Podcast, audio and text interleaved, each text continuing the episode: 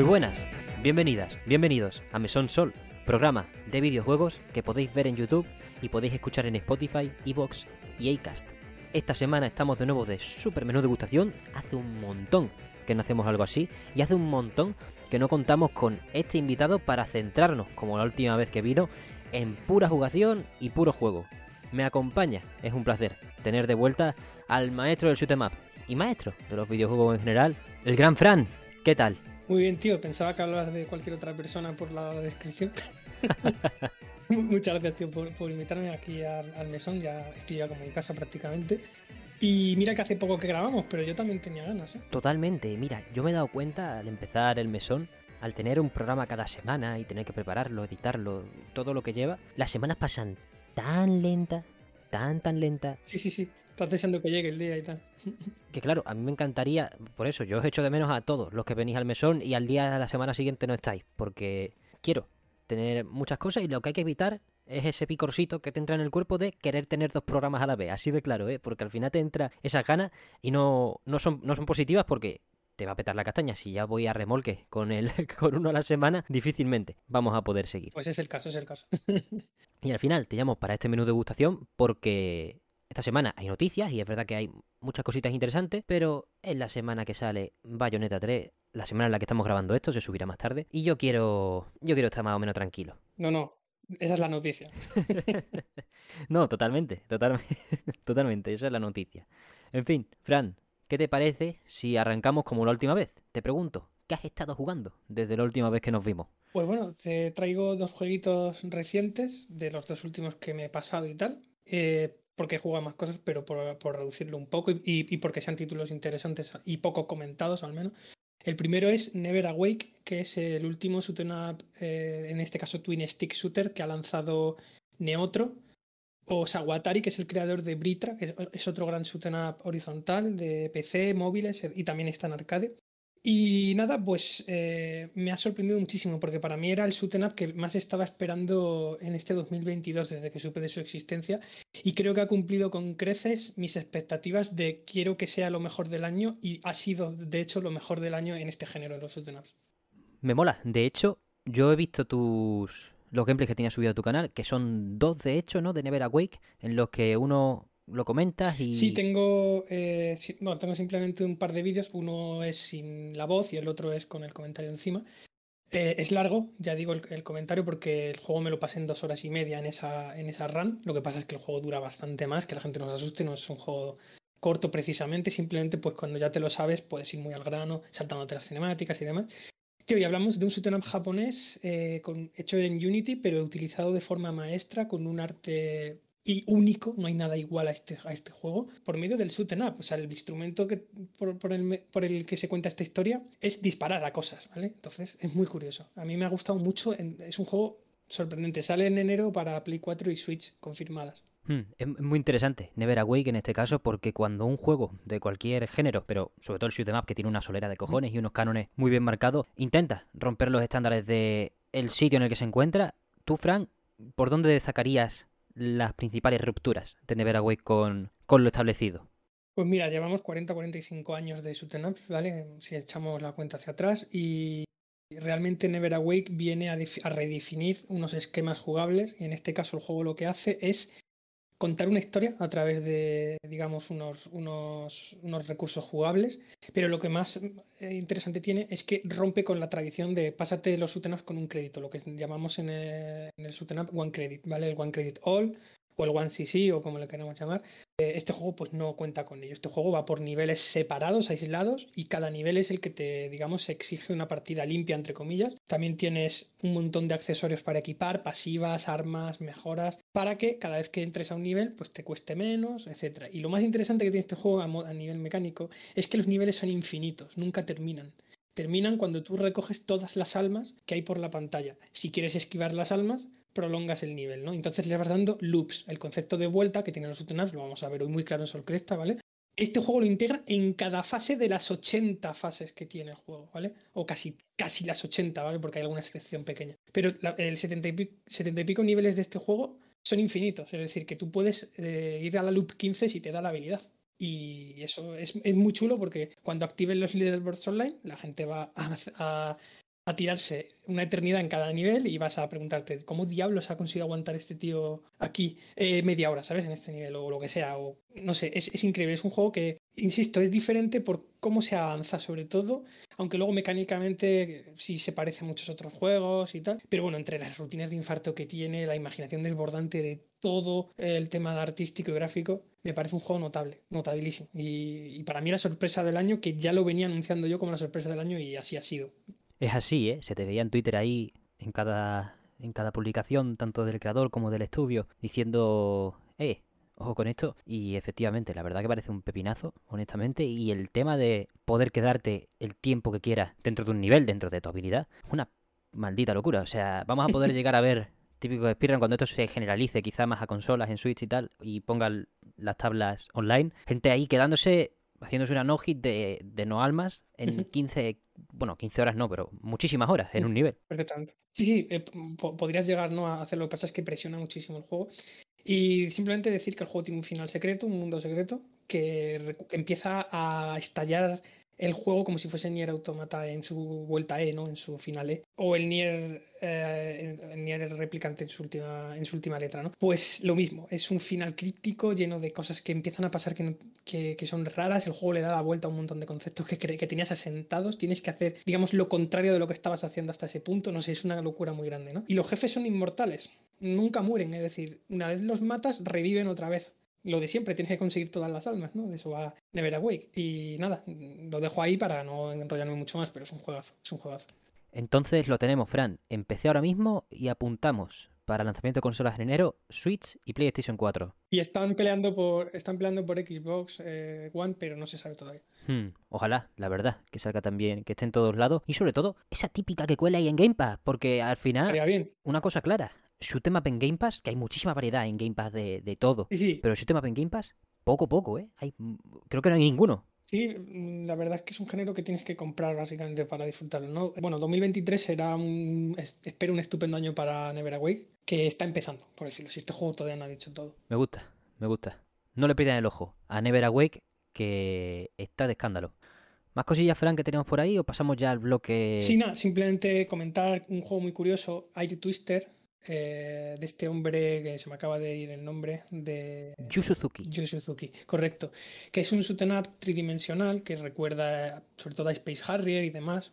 Que intenta transmitir ese juego es como un viaje raro, onírico, fanta más fantasía, ¿no? Y se juega como un Space Harrier muy simplificado todo, o sea, no tiene mecánicas nuevas que se le añada a esta vista en tercera persona, simplemente manejas un personaje que va disparando y cuando llega el jefe te montas sobre un animal mitológico, fantástico, y vas disparando a los jefes en distintos puntos débiles. Es decir, que es un juego de 12 niveles, creo que tiene.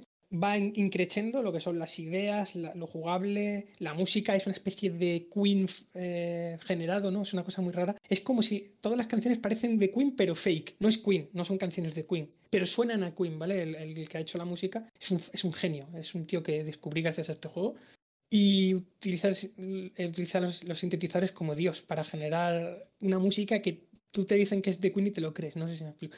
Y es curioso porque dices, un sotena con música de Queen, pues, pues sí, ¿no? Más o menos es a lo que recuerda. Y, y, nada, una propuesta muy, muy extravagante, muy extraña. Pero luego se va volviendo muy Panzer Dragon, se va volviendo muy clasicote el juego cuando vas avanzando. Toda esa capa, digamos, onírica, rara que le quieras poner, esa capa fantástica, luego se va, digamos, diluyendo en favor de un gameplay clásico y, y demás. Además, pues tienes más modos para desbloquear, extras, complementos para el personaje, tú sabes, ¿no? Esto que tienen los juegos modernos porque está en Apple Arcade, ¿no? Que intenta siempre sacar rédito de volver al juego cada día con daily rewards y toda esta historia. Pero está bien, es un, es un Space Harrier o un, o un Panzer Dragon camuflado en otra propuesta, ¿no? Y, me ha parecido bastante interesante. De momento se ha quedado en Apple Arcade yo espero que esto llegue a consolas o a PC porque es un juego que no merece perderse en ese éter que es eh, Apple Arcade, que es un ecosistema un poco inseguro para la preservación, la verdad. La verdad que sí, Apple Arcade está bastante desaprovechado, más bien descuidado que desaprovechado y la verdad que es muy pocas veces en las que destaca algún artículo y normalmente es cuando le sueltan la morterada Sí, a un creador japonés que de otra manera probablemente no crearía nada. Y es que hay varios creativos, va- varios creativos japoneses que le están sacando filón a estos, a estos contratos y a estos lugares, porque no sé si era el creador de Final Fantasy o alguien muy cercano a, a Final El- Fantasy. con el Fantasian, ¿no? El Fantasian. Sí, lanzó, lanzó exactamente, que también era un exclusivo y tal, o sigue siéndolo, no estoy seguro. Creo que está en Switch, pero no lo Ah, sé. Genial, pues eso lo saca de ese pozo llamado Apple Arcade, que está muy bien para, como yo digo, unas partidas casuales. Pero las grandes creaciones de las grandes mentes, o en cualquier jueguito, por pequeño que sea, merece salir de ahí y prodigarse por, por otros lugares. Pues nada, Air Twister, yo les recomiendo, si sois suscriptores de Apple Arcade, pagáis el servicio o utilizáis los meses gratis estos que te dan, si tenéis alguna promo, echad un vistazo, porque es un juego un poco tapado y tal, que no hizo nada de ruido. Creo que es interesante, no es diferente a nivel gameplay, no aporta nada al género de que, al shooter tridimensional o al rail shooter, como se le suele llamar, pero está muy bien, ¿no? Y ya está. Dejo ahí en el aire la propuesta para que la gente le eche un vistazo si no lo conocía. Y perdona, Fran, me he equivocado antes. Fantasian no ha salido en Switch, pero sí ha salido del mercado de Apple, ya que se lanzó también en Android. Ah, mira, pues móvil, todavía sigue móvil. Bueno, eso ya lo hace más accesible de alguna forma. Que por cierto, Fantasian tiene la banda sonora también. No solo sale Sakaguchi, sino que está también Nobuo Uematsu con la banda sonora y dijo que este va a ser su última banda sonora completa de un juego. Así que nada más que por eso es una buena pieza. Mm. Estaba enfermo, ¿no? Este hombre estaba malo, creo, estaba bastante tocado ya. Puf, ni, Este- ni- ni idea, la verdad. Creo haber leído. Le deseamos lo mejor desde aquí, siempre, a los genios. ya ves. Bueno, pues nada, decir eso, que en Apple Arcade de vez en cuando hay cosillas y ahí hay una más. Sí, totalmente. Al final, aún así, siempre a mí me pica un poco este tipo de proyectos en los que, bueno, pues estos creativos, que su legado es intangible, absolutamente impresionante, no pierden nada de eso, que al final acaben aceptando siempre esa chequera y no trabajen de otra Es que, manera. tío, es eso o el, o el micromecenazgo. No lo tienen más fácil que eso. Y a pesar de ser. Eso que dicen que pueden trabajar donde quieran, no, eso no es verdad. O sea, es gente que necesita apoyos económicos para hacer juegos como todo el mundo. Totalmente, y al final lo que a mí siempre me chispa un poco, que me quita el ánimo, es que si tú tienes una inquietud creativa y no te la puedes buscar la vida, pues que encuentres otros métodos, como el Yujinaka o, o meterte por itch.i o no sé, hay otras, quizá hay otras maneras. O, o apadrinar o- desarrollos ajenos sí. o cualquier cosa, ¿no? Pero sí, está complicado para hacer ciertos creativos, mm, vamos a decirlo así, venerables, ¿no? Mm, totalmente, son, son grandísimos creativos y la verdad que, oh, tú has traído bien el Twitter, que si te ha molado, pues guay, guay.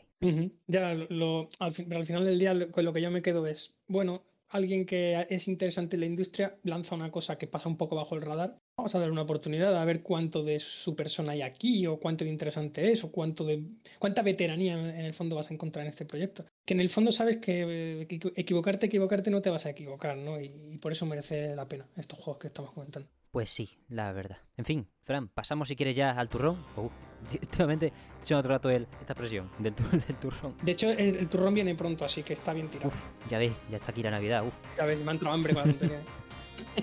Aquí en el mesón siempre la comida nos pierde, aunque los videojuegos nos gusten solo un poquito más.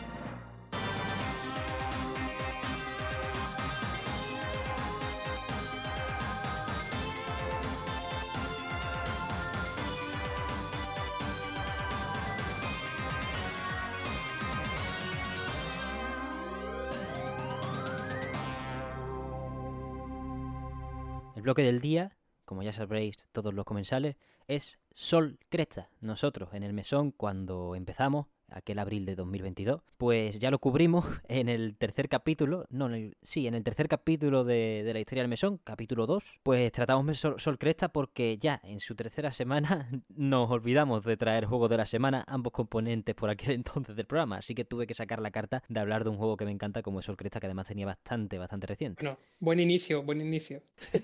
la Virgen. Además, de verdad.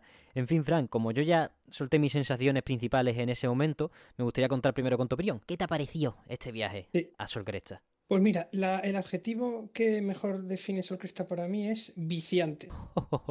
ya ves. Es que es un juego que de alguna manera, por lo largo que es, que los ups no suelen ser tan largos, digo que no suelen, porque para que la gente se haga una idea, un up de principio a fin, si no tienes errores, de corrido, digámoslo así, duran de 20 a 35 minutos, 40 como mucho. Y este se pasa de la hora, llega hora, hora y cuarto, por ahí. Depende un poco de qué modo de dificultad.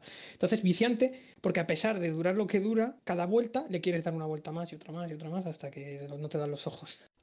no, eso es así. A mí me encanta Sol Cresta y me lo he fumado dobladísimo. Dicho esto, quiero hacer el disclaimer basicote de que hice ya en su día y que quiero quitarme de en medio para poder hablar del juego en condiciones, que es que este juego sale a 40 euros más el DLC, 10 euros, 50. Ya dijimos que, pues eso no es precio para Sol Cresta, un lanzamiento en digital y de todos modos, a mí me daría igual, ¿eh? No pagaría 50 euros por Sol Cresta si no estuviera convencido de su calidad y me gustaría recomendarlo, pues eso, cuando está mitad de precio, estas cositas. Cada uno ya que valore a qué precio quiere pillárselo y que simplemente sepa que nosotros lo disfrutamos, pero que el precio es, sentimos, o al menos yo siento, que es un lastre bastante grande. ya. Eso lo vamos a decir, claro. Pero te digo una cosa a la audiencia también. Vamos a ver. En el Up hay como una barrera que es la barrera de lo físico versus lo digital. El purista lo va a querer en físico, pero es que en el Up hay más puristas que los son más puristas que los puristas de otras cosas, ¿vale? En el Up, aparte de por sí de, ser un género muy restringido y demás para, digamos, gente muy especial, vamos a decirlo así, em, también la manera de comprarlo se acerca más a lo tradicional, por decirlo de alguna forma. A partir del 3 de noviembre aparece en Amazon Japón el juego en físico. Y ya por 40, 45 euros, que creo que es lo que cuesta, ahora sí la gente se lo va a comprar y no van a decir ni pío.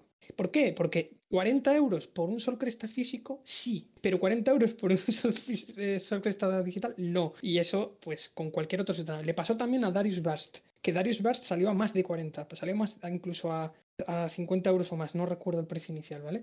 Pasa es que Darius Burst eh, tiene 150 veces más contenido que, que Sol Cresta. Entonces, digamos que tienes ahí juego, juego de cuatro cifras de horas si tú quisieras, ¿sabes? Y en, en contra, y por contrario, Sol Cresta, pues bueno, te da las horas que cada uno le quiera echar, o menos de dos horas, depende de lo que te guste este género y lo que lo quieras exprimir. Pero bueno, es verdad que 40 euros por Sol Cresta y no por lo que cuesta, ojo, sino por el contenido que tiene, que luego vamos a ampliar, pues no me parece tampoco gran, gran precio. De hecho, tendrían que haberlo lanzado a la mitad, como muchos otros Sutenas que se lanzan a 16, 17, 18, 19, 20 euros. Y ya. Totalmente, es que la zona de confort habría estado en esos 20, 25 euros para, para Sol Cresta, porque además dentro de Platinum, desde, desde dentro a nivel de desarrollo, se contempla y se ha anunciado y se ha promovido, y, al menos esa es la postura de Hideki Kamiya, que era un desarrollo para formar a los chavalitos del futuro, acercar a los desarrolladores jóvenes a esos desarrollos por los que él se formó con Mikami en Capcom, más de cerca, con equipos pequeños, con un enfoque reducido. Maestro del videojuego enseñándote qué es un videojuego, sí, sí, me parece Suena increíble así sobre el folio, ¿eh? Claro, eso que ya no se da y el concepto me parece la hostia, ¿eh? es lo que me pone de todo esto al final. Pero luego no casa con ese precio que nos quieren poner o que nos quieren intentar clavar, que a mí me lo han clavado. No, no sé si tú piensas esto o no, pero mira, eh, Sol Cresta se está vendiendo, o se ha vendido poco porque al final con tanto retraso y tanto meme y tanta cosa, pues al final el juego ha pasado sin pena ni gloria por, las ventas y por, y por la parrilla de, juegos del año. Pero es que tendrían que haberse esforzado más por anunciarlo como la cuarta parte canónica de la saga Cresta, una saga que tiene 42 años, y eh, como el legado de Nichibutsu, de una empresa ya cerrada hace unos cuantos años, que dejaron de hacer juegos hace bastantes más. Y sí, mm, Moon Cresta, Terra Cresta, Terra Cresta 2 y Sol Cresta son parte de una misma saga, ¿vale? Y se ha vendido más como el Sutenat de Platinum, el Sutenat de Camilla, el Sutenat de este y, del otro de la moto. Y a mí, pues eso no me gusta que los nombres propios se impongan a, los proyectos. No por nada, yo no creo que haya sido, digamos, culpa de ellos, sino un poco de, todos. De, a ver, de que ese clima solcrestero se haya convertido en la fiesta de, de Platinum haciendo otra cosa diferente. O Platinum esto y lo otro, Platinum esto y lo otro. Que sí, que lo han hecho ellos y tal, pero hay más actores en juego hay un legado enorme que sujeta a este juego, que lo vamos a ver en la gran cantidad de homenajes que tiene a la saga Cresta. Sujeta un legado de un juego clasiquísimo, de una saga que empezó hace 42 años, en el 80, ¿vale? Y aquí lo tenemos. ¿Quién sabe eso? Pocos. ¿Por qué? Porque es que no se está vendiendo como una cuarta parte, ni se está vendiendo como un regreso a medias. No sé. Lo, veo un poco mal el cómo se ha enfocado este Sol Cresta en cuanto a, cómo, te lo están vendiendo. No sé si es culpa de ellos, si es culpa de la prensa, de los usuarios, de todos, de nadie, pero no me está gustando que Sol Cresta parezca más un meme que un, lanzamiento tan importante. Es que no, lo entiendo muy bien qué ha pasado, Con Sol, Ya, con Sol Cresta al final se juntan un montón de cosas. En primer lugar, el anuncio, primero a través del Día de los Inocentes, luego el siguiente Día de los Inocentes, después se retrasa, ya se pierde un poco el fuelle, y lo peor es que el máximo marketing que han hecho son streamings, que yo me he visto, y cuatro gatos más, 15 personas. Más un poco, más porque sí había más, porque había dos streamings, uno en inglés y otro en japonés. Pero streaming que, yo qué sé, parece que están ahí de borrachera, raro, en, un sofá con dos pantallas para evitar la COVID y, un, y un póster al fondo. Quiero decir, no se le ha dado el bombo que debería y quizás se... Y fíjate que hay involucrada pues también Hamster, la que al final tiene la licencia y la que le cede a Platinum los derechos para hacer este Sorcresta. Ya. Pero tú sabes a quién no ha llegado. Tú sabes a quién no ha llegado. No ha llegado a los que jugaban de pequeños a Moon Cresta en los salones arcade, tío. Y a Terra Cresta. Y en la NES. Es que no ha llegado esa gente. ¿Dónde están los fans de Terra Cresta y de Sol Cresta? Y, perdón, y de Moon Cresta con Sol Cresta? ¿Dónde están, tío? Gente que ya tendrá 40 y largos, o lo que o 40 o 30 y largos. ¿Dónde está toda esa gente que recuerda con cariño a los Cresta, que son juegazos? Pues mm, a Cresta hemos llegado al final a los que nos gusta Platinum. Es irónico. Es irónico que, estemos en Sol Cresta los que nos gusta Platinum Games y y su, ecosistema y no los que les gusta Cresta, que son los que tendrían que estar ahí abanderando este lanzamiento, ¿no? No lo sé. Bueno, al final creo que el público más directo que iba a comprar Sol Cresta, más allá de esos posibles fans antiguos, que de hecho los hay, yo cuando me metí en Metacritic a poner mi puto 10 a Sol Cresta, los otros 3 10 que había, o 9, eran de, de gente que decía, hostia, por fin una siguiente entrega de Cresta, yo me fumaba esto en su época hace un chorro de años y me está encantando. Sí, esa gente está, es verdad que en, menor medida, pero yo creo que la gente que más iba a comer la propuesta o más iba a comprarla es precisamente los fans de Platinum por ese automático que vende Platinum porque no sabe invertir en marketing y en cosas. No ha existido, tío, no ha existido. No ha sí, sí, totalmente, porque al final lo que nos falta en este caso es esa explicación y primero que fuese, la, que, la poca que han dado a través de esos directos más malos que buenos que fuese más extendida y además que se expandiese a otros medios para que al final acabase llegando más allá de la gente que sigue todo lo que haga Platinum y los pocos guerreros de la antigua época de Cresta que han llegado a enterarse. Sí, yo tengo la sensación esa, como tú acabas, muy bien acabas de decir, que, que requería una explicación que si se ha dado ha sido solo para un público parcial, japonés, etcétera, por medio de unos directos un poco tapados. Pero luego tú te pones a ver el marketing de Taito del mismo país que siguen, que siguen sujetando este género, el up y tal, y tú ves las presentaciones de Taito y aunque sean también muy caseras y todo lo que tú quieras, van creativos originales, van los músicos, va el otro, va el otro, el de la moto, y al final tienes al, al, cabo del año pues un, material riquísimo para informarte sobre eso que van a lanzar. ¿Que quién va a estar pendiente? El público tradicional y los entusiastas. Ok, pero Darius, por ejemplo, como saga, que también tiene un follón de años, se está prodigando 20.000 veces mejor que Sol Cresta, a pesar de también tener mucho más presupuesto, las cosas como son. Pero, tío, no hay, no hay, no hay color en cómo trata el marketing una, una, empresa y cómo la está tratando la otra. Se me ocurren muchos más ejemplos de clásicos o neoclásicos o neorretro, como le quieras llamar, que han sido mucho mejor entendidos y arropados que Sol Cresta, que se supone que es una entrega que sale 42 años después de un exitazo rotundo, no solo los recuerdos, sino también en los salones como es Moon Cresta, y tienes que andar explicándole a la gente, tú sabes que en 2022 han hecho la cuarta parte de, esta saga, canónica quiero decir, porque Cresta son más cosas aparte de los cuatro que... No sé, tienes que andar explicando mucho sin ser tu Platinum, ¿qué es esto? Y a mí me jode que, que tengas que ser tú o que tenga que ser el fan el que explique qué, qué diablos es esto. Que tenga que ser el fan el que le haga el marketing a la empresa. Es que al final Platinum no es experta en marketing, son gente que hacen juego y cuando todo está en sus manos prácticamente, pues el máximo esfuerzo que han hecho, que más o menos creo que sí está bien, es darle caña por las redes sociales, promoverlo y, y pistillas y cosas. Sí, fueron hablando en, redes sociales del juego y han, ido sacando vídeos con claves, actualizaciones y demás, que también tuvo un lanzamiento un poco nefasto en bugs y demás, por lo que he ido leyendo. Yo es que lo he pillado ya con los parches aplicados. Pero al principio tuvo un lanzamiento, por, lo menos en PC, sonadito, ¿eh? de, decir, hostia. Yo estuve en Switch, así que ni idea. A lo mejor ahí va mejor la cosa, pero en PC parece que fue bastante desastroso. Varios softlocks, bugs muy evidentes que no se les cuela a nadie en el género. Y es una de las críticas que haré a Sol Cresta, que es que han cometido fallos de novato en el género, ¿vale? De novato, auténticamente.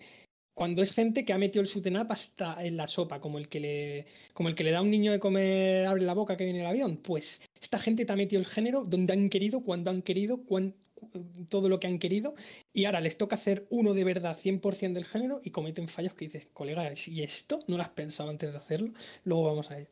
Bueno, si quieres vamos ya por ello, porque ya he estudiado bastante la, situación sociopolítica de Sol Cresta. Si tienes algo más que decir acerca de eso. No, no, no. Pero, pero, pero hay que decirlo, que quiero recalcar importante, que tenemos ejemplos en la industria mucho, mucho más comedidos y más estudiados de neoclásicos que han vuelto con una cobertura adecuada. Ya está, esa es la síntesis. Totalmente, vaya, eso es así. Sobre todo por una cosa muy importante, como hemos dicho antes, la edición física no puede no tener fecha en Limited Run y tener una fecha distinta en Japón y salir muchísimo más tarde del lanzamiento original. Impensable, impensable, impensable. Y ya luego, pues el disclaimer del precio y estas cosillas debería costar la mitad, eso ya lo sabemos. Sí, yo recomiendo a la gente que esté pendiente, aunque ya me sorprende muchísimo que todavía no lo hayan rebajado. Han pasado ya más de seis meses mm. desde el lanzamiento del juego, de hecho nueve.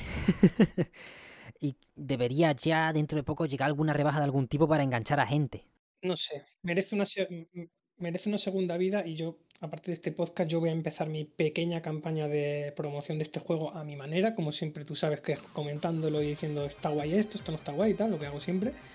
Y nada, pues haré lo que no he hecho Platino, porque me, porque me ha gustado, porque si no me hubiera gustado lo habría dejado aquí, te lo digo, y no habría dicho nada, pero es que me ha gustado, entonces, pues ya está. Nada más de, de este tema. Perfecto, pues estaremos pendientes a tu canal, en la descripción estará el canal en sí y luego los gameplays si estuvieran ya subidos Así que pasamos ya a lo que nos gusta.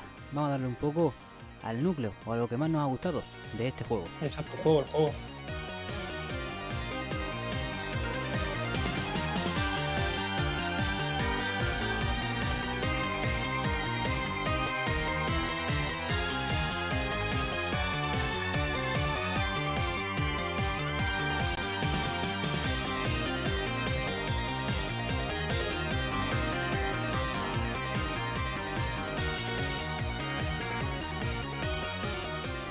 Sol Cresta. Juego desarrollado por Platinum Games, editado por Hamster, juego el cual se centra, es súper dinámico, súper adictivo, como tú ya lo definió Fran.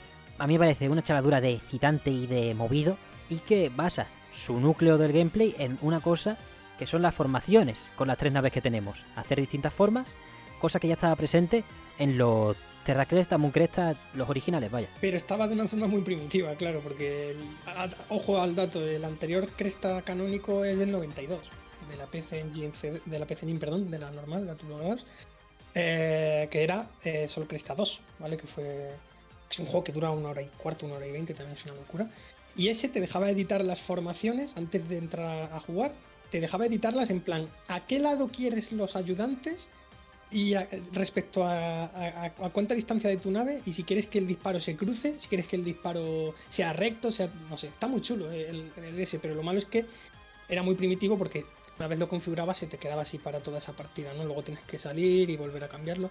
Y las formaciones sí llevan prácticamente desde el primer Moon Cresta, que, que es eh, que ese juego, pues la formación era automática, es decir, cuando te pasabas un nivel se te acoplaba un cachito más de nave a la tuya y seguías jugando, ¿no?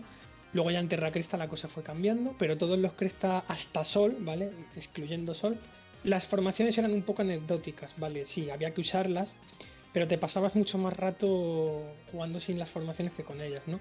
Por lo menos mm, me refiero con las formaciones mm, atacando a saco, ¿vale? Sin embargo, este Sol Cresta ha puesto el, acento donde tenía que ponerlo por fin. Por fin es un Cresta donde estás todo el rato formando cosas, figuras y demás. Y eso es lo, lo, chulo y lo bonito de, Sol Cresta. Que por fin las formaciones tienen sentido con lo que es el, gameplay. Son, son el protagonista verdadero del juego. Ya ves, ya ves. Tenemos en Sol Cresta hasta 6 formaciones, las cuales se pueden desbloquear a lo largo del nivel. Y si desbloqueas todas, desbloqueas la sexta. Tenemos la primera, que es la verde, un triángulo con el vértice hacia abajo. La segunda, que es la azul, que es un, es un palo en vertical. La tercera, que es la que hace esquina, hace una forma de L y dispara en diagonal. La cuarta, que es la diagonal morada, hace, pones las naves en diagonal. Y la quinta, que es una línea horizontal. Para acabar desbloqueando la sexta, que es el Fénix, que, es la puta hostia, que, es el Alfa y el Omega. Invencible, claro. Es un guiñazo a, a Terra Cresta y demás, lo del Fénix inmortal. Y sí, coleccionar los chips está muy bien porque además tienes que ir cambiando tú con los disparos manuales eh, la forma del chip que quieres ir a recoger. Y también el juego te permite incluso hacer formaciones cuando solo tienes dos naves. Es verdad, es Eh, verdad. Tiene, menos bueno. poder que las de tres naves, pero es que el juego te- es versátil hasta en eso. Y además, es, la energía que gastan las formaciones se puede ir recargando si disparas a una especie de power-ups P que hay en, en los mapas, ¿no? en, en los niveles. Y si disparas a saco a esa P, empieza a recargarse como si fuese un sistema de gasolina, lo que es tu, tu, medidor F, ¿no? El medidor este mm, que se gasta cuando utilizas las formaciones y demás. Además, las formaciones se pueden usar por tiempo limitadísimo, igual que los Cresta tradicionales. Pero hay que hace- hacer unas formas en la pantalla, recuerda un poquito a Wonderful 101 y tal y cual. Y eso es muy Platinum. Es que es la clave, es la clave por la que está Camilla en este juego. Y además me, me sorprende la versatilidad con la que han resuelto el tema de las formaciones en este juego.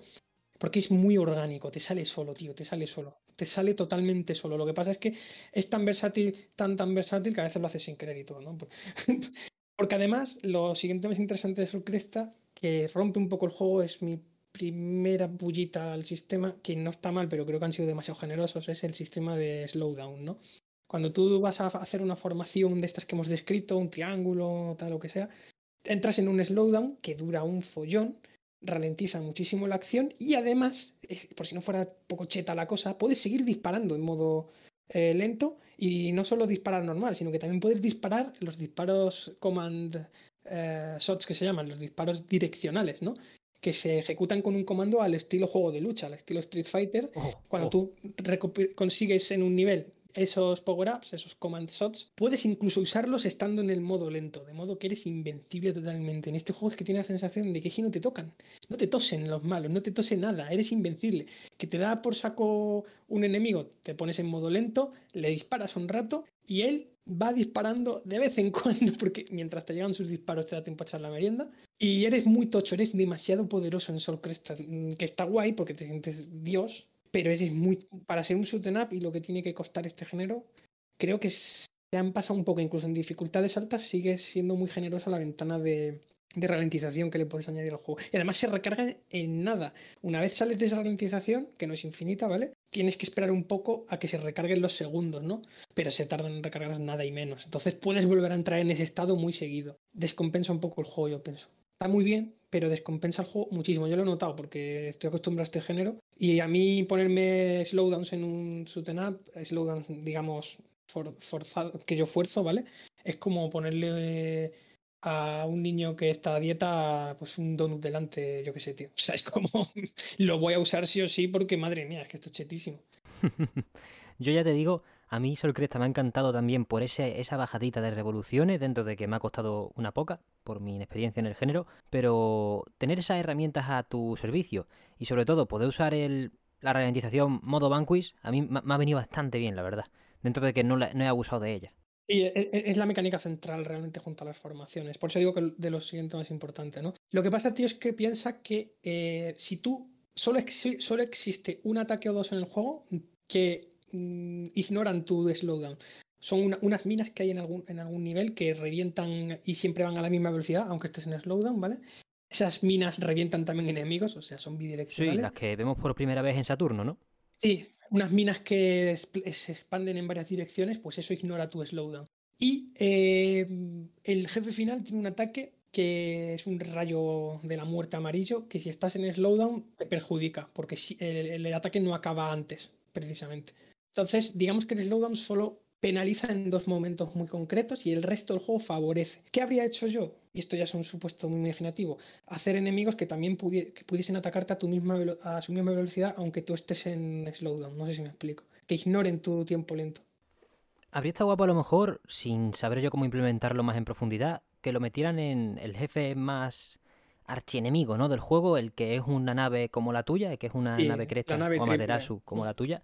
Sí, Eres es tú. es que esa nave, esa nave sí. es la hostia, pero que lo hubiese implementado por ahí, ¿no? Que hubiesen mejorado en ese aspecto los ataques enemigos, que por cierto, según el modo historia, que yo sí lo pillé, básicamente la historia de Sol Cresta es que la humanidad roba los planos de esta nave, por lo que ellos son la nave más actualizada y nosotros hemos robado los planos del modelo más viejo. Esa nave, esa nave triple la descubrió una manera de hechisearla a todas las transformaciones, menos al robot, que es una sobrada. Buah, nada, el robot, el robot una cosa. El robot es la hostia. Eso es un homenaje también a, a Robo Dangar, que es otro juego de Nichibutsu. Cuando te- se te presenta la nave triple, eh, empieza a disparar ahí a saco. Bueno, pues si tú en- entras en slowdown, nada más aparece y no sales del slowdown, la nave se retira. Uh, Y ya, te, y, ya, y ya te tira las formaciones estas velocísimas que se tiran a por ti. es que eso es la hostia. Pero evitas la mayoría de ataques peligrosos del enemigo porque le fuerzas una retirada estratégica. Buah, qué, ma- qué maestría, yo no tenía ni idea de esto. Pues esto lo he tenido que hacer para las vueltas 8, 9 y 10, que son las últimas dificultades del juego,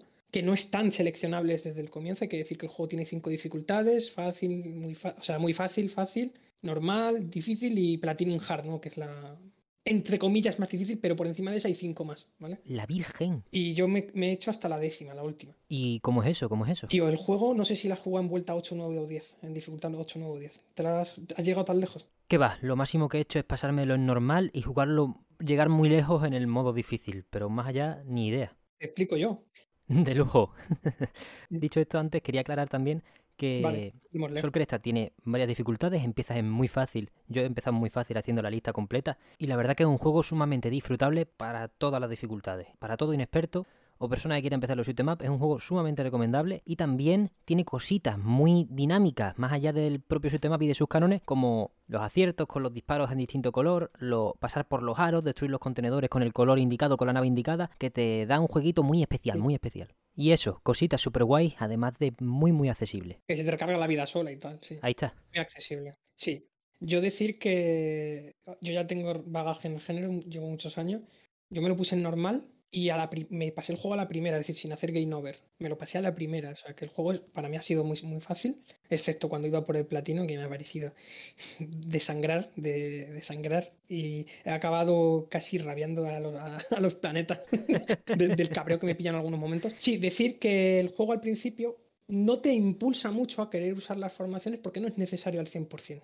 El juego se, tiene las dos facetas al mismo tiempo. Es un shoot tradicional y tiene una capa por encima de slowdown, es decir, de, de tiempo lento, tiempo bruja, como lo queramos llamar, y formaciones, ¿no? Que es una cosa muy, muy novedosa, eh, por lo menos cómo se gestionan las formaciones. Y una cosa que tú has dicho que me flipa de este juego, lo versátil que han hecho lo de las tres colores de la- los tres colores de las tres naves, que cada color es bueno para una cosa, según el tren de formación que tengas equipado. Por ejemplo, si tienes la amarilla atrás y la roja delante, la disparas pequeños disparos de la amarilla, ¿no? En vez de disparar solo rojo, pues disparas también mm, cosas con, con la nave que tienes atrás. Y la de en medio, la que está en medio, es la que lanza el ataque cargado, ¿no? Cuando mantienes pulsado círculo eh, o el botón que equivalga a círculo en los demás sistemas. Concentras un ataque cargado, pero es de la nave de en medio, la que va en medio. O sea que está pensadísimo. Está pensadísimo el sistema. Y el juego te tira a que cambies de nave constantemente. Y una cosa que me encantó es que en dos niveles se te añade la nave clásica del Terra Cresta a, a tu formación. Y, y es en modo fantasma. Sí, y cambia la música, es un homenaje y tal. Y está chulísima porque si metes slowdown en ese momento, revienta todo. La, la, nave de la Ter- de Terra Cresta revienta todo. Es, es mejor que tus tres naves juntas, ¿no? Por decirlo de alguna manera. Esos disparos son letalísimos, ¿no? Y sí, un juego que de hecho eh, mola porque las cinco dificultades seleccionables están muy cuidadas a nivel de que cada una añade una mecánica que no había en la anterior. Quita escudos, empieza a subir la velocidad de ciertos enemigos. Es, pero todo muy sutil. Pocos shoot ups he visto yo mejor calibrados en dificultad creciente que este juego. Va muy poco a poco creciendo de dificultad y tú crees que es un calco del anterior y eso está bien porque significa que te estás acostumbrando rápido a las mecánicas y que puedes ya con la siguiente dificultad. Si, si estás teniendo la sensación de que la siguiente vuelta no es más difícil que la anterior, significa que es que sabes jugar mejor de lo que parece y que y el juego te, te, te fuerza, digamos, a seguir, ¿no? A ver, dices, joder, ha sido muy fácil, me, he quedado con la espinita, además, pues le metes otra vuelta, otra, otra, otra. Decir que muy fácil y fácil no tienen vueltas, ¿vale? El juego acaba una vez te, lo acabas en esa dificultad. Pero a partir de normal, sí. En normal y a partir de normal, sí das vueltas infinitas, ¿no? Y siempre subiendo un peldaño de dificultad cada vuelta. Entonces, si empiezas en normal, la segunda vuelta será en difícil y la tercera es muy difícil. Y la cuarta en la siguiente, y así, así sucesivamente. Hasta la última, que es la décima, que ya se repite en bucle, si no me equivoco. Ya la 11 creo que es igual que la 10. Buah, ¿y cuántas vueltas hiciste para verificar eso desde, desde la 11? Y yo, yo llegué y ya me, me maté porque estaba cansado. En serio, me, me quité las vidas que tenía. Me kamikaze, ya estaba cansado. Normal, normal. Y lo dejé ahí, ¿no? también es que quería el- un trofeo que es pasarte el juego en vuelta 10 y una vez me lo pasé, metí el ranking en... eh, subí el ranking online porque me lo pasé en modo Score Attack y dije hasta aquí. Y me kamikacé 10 o 15 vidas las que me quedaban de la vuelta 10. Las, las, me las quité ahí y me dejé, me dejé matar. Pero si no podría haber seguido. Y eso es un, yo creo que otro de los grandes fallos y ya creo que no vaya a enumerar más fallos. Y creo que esta gente ha hecho un muy buen sistema de puntos. Ya sabes que tenemos una especie de Sol Power Gauge, o ¿no? El, el medidor de poder Sol, que es el que está a la derecha, Ujú. que es como una barrita RPG de progresión. Tú consigues unas monedas que van soltando los malos, de oro o de, plata, las normales. Decir a la gente que las de oro se spamean más fácil si matas con formaciones, ¿vale? Y si matas rápido también salen más monedas aún. Así que el sistema premia a quien mata con las formaciones y bien rápido todo lo que salga. Entonces, se van añadiendo power-ups a tu tanque, a tus naves, ¿no? A tu, a tu formación de naves, se van añadiendo power-ups, los disparos direccionales que hemos comentado, más medidor para las formaciones, para spamearlas, ¿vale? Porque no es gratis, las formaciones, digamos, cuestan, eh, consumen medidor, así como los ataques cargados. Que por cierto, Que de esos tenemos tres. tres, exactamente. Y a usar una formación, ejecutarla, te gasta una, Uno entero, sí. excepto en el caso en el que la desacoples rápido al haber completado tu objetivo antes de tiempo. Claro, te, te- te- digamos, es un, es un. No un handicap, perdón, es, una- es un regalo a quien le ha sobrado, ¿no? Por decirlo de alguna manera, sí. Pero esas, esas medidores no están desde el principio de la fase. Cada vez que entras a un nivel, eh, digamos que se resetea todo lo que lle- llevabas en el anterior. Tienes que volver a rellenar el medidor de la derecha y tus chips tampoco se conservan. Eso sí, si te mueres en las cuatro primeras dificultades, eh, los, eh, perdón, si te mueres, si, si utilizas una de las cinco o seis formaciones, ¿vale? Los disparos cargados de las formaciones, o los disparos especiales de las formaciones, perdón, eh, no se consumen. Sin embargo, si estás jugando en la quinta dificultad y, y superiores, sí se consumen. ¿Cómo? Sí se consumen. Que te la quitan en cuanto la usas una vez. Te la quitan, exactamente. La Virgen, ostras. Claro, ese es el hándicap que tiene jugar en. Lo que iba a explicar luego. Luego cuando hablemos de dificultades altas. Lo único que iba a decir, la crítica que quería decir es que el juego tiene un muy buen sistema de puntuación, es la hostia, pero lo rompe el hecho de, poder- de- de- de poderle dar vueltas infinitas. Porque llega un momento en el que literalmente puedes aguantar infinitamente en Sol Cresta. Cuando sabes jugar, ya no te matan. O sea, te matan, pero consigues el número suficiente de vidas como para compensar esas muertes.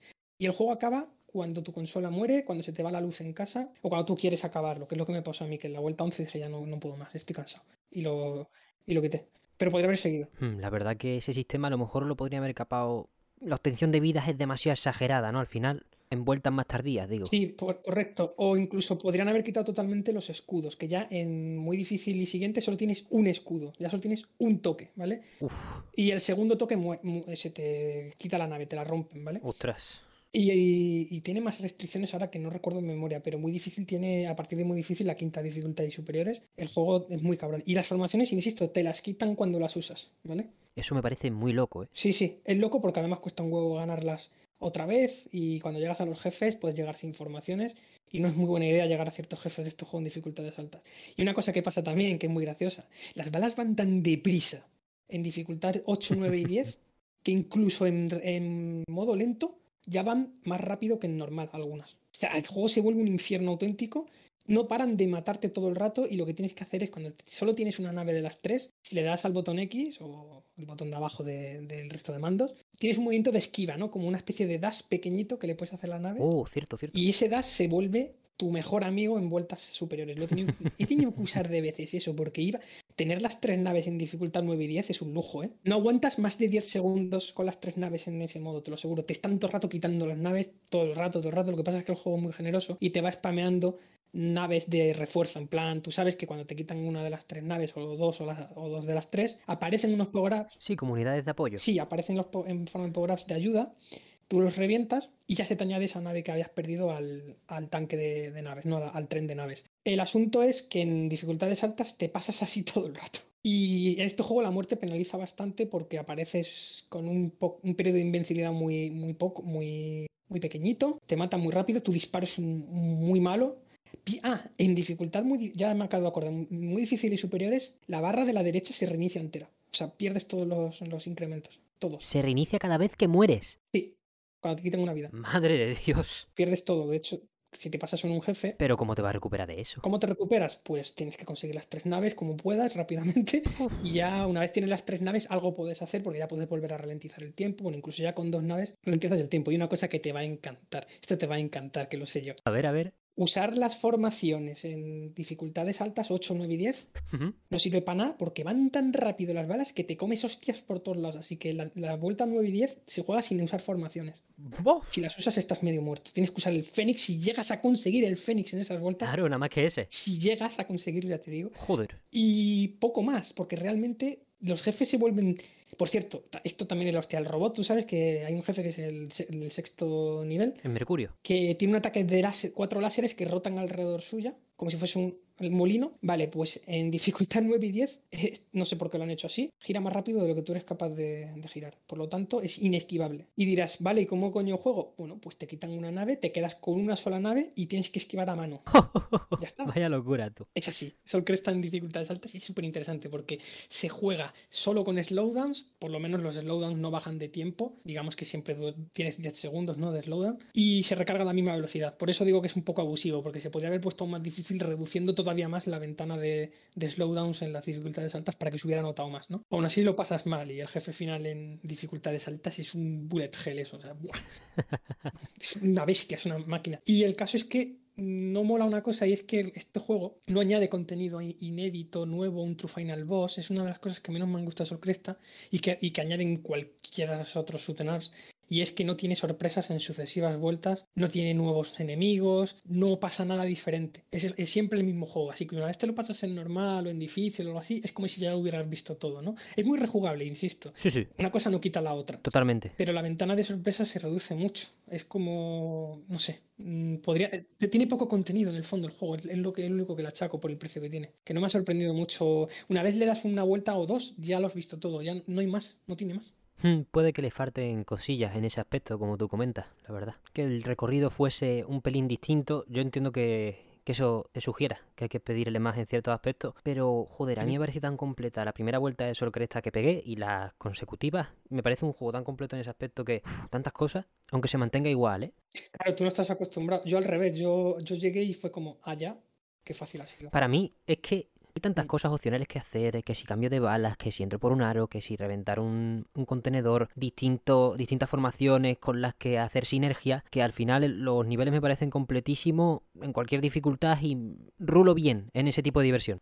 Con que el mando y mis manos se muevan todo lo que se mueve en una partida de Solcresta, con eso a mí ya me, me pone contento. Sí, abruma mucho, ¿eh? El hecho de que pasen tantas cosas a la vez en pantalla, tío, es como, ay, mierda, ahora tengo que cambiar a la nave azul, hostia, mierda, ahora tengo que cambiar a la amarilla, ahora tengo que usar un disparo direccional para, para reventar a todos estos. Sí, entiendo que eso pueda llegar a abrumar en dificultades mayores, por eso yo lo que hago para disfrutar de Sol Cresta, sabiendo que puedo jugar en difícil y no sé si es muy difícil, lo que hago es bajar una dificultad, jugarlo en normal para sentirme más a gusto bailando con todos los ritmos que te propone el juego, que como ya he dicho, es que son, son la hostia. Yo no sé dónde notas tú el escalón, pero yo lo pongo ahí para, para estar a gusto, esa es mi zona. Hay un, hay un escalón ya, como te digo, de difícil a muy difícil porque eh, se aplican las dos reglas que te he dicho antes, que son, o tres reglas, solo un escudo, eh, te quitan el... se te reinicia el medidor a cero, el de la derecha, cuando mueres, y las formaciones se suprimen cuando las usas.